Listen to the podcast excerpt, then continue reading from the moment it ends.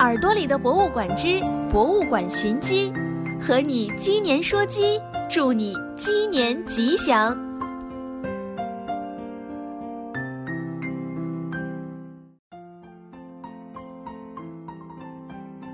亲爱的，大朋友、小朋友们，大家好，欢迎来到耳朵里的博物馆。现在已经是大年初七了，这个年你都去哪玩了？今天我们来继续鸡年寻鸡的主题，在博物馆里寻找和鸡有关的那些文物。我们今天要寻找的这只鸡就藏在北京的故宫博物馆，它是一件非常珍贵的书画作品，名字叫《芙蓉锦鸡图》。它的作者可是宋朝的一位皇帝，叫做赵佶，也就是宋徽宗。他除了做皇帝，还是一位大书画家，被后世称为“书画皇帝”。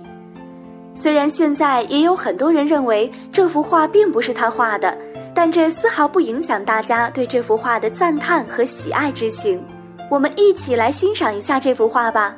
在画中有一只锦鸡，它站在一只盛开的芙蓉花上。再仔细观察，你会发现。画家为了表现锦鸡的重量，把画枝画得向右下方沉了下去。画中的锦鸡身体向左，却扭头向右，眼睛紧紧地盯着上方翩翩起舞的蝴蝶。而两只蝴蝶，一只将双翅展开，另一只翅膀折起，展示了蝴蝶飞舞时的两个不同的动作。连贯起来看，又形成了一种要翩翩起舞的动感。锦鸡静中有动。蝴蝶洞中取静，画面上的它们相映成趣。小朋友们，画家安排的这些细节可都是特意设计过的，你在欣赏的时候可不要错过呀。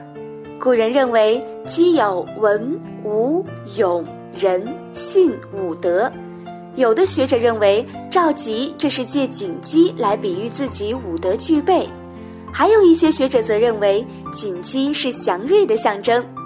最后还想给大家补充一个关于这位皇帝有趣的小故事。有一天，宫殿前的荔枝树结了果实，树下有孔雀，赵佶便让画院的画家们作画。画家们画好之后，赵佶立刻发现说里面有错误，大家看了又看，却怎么都没有找到。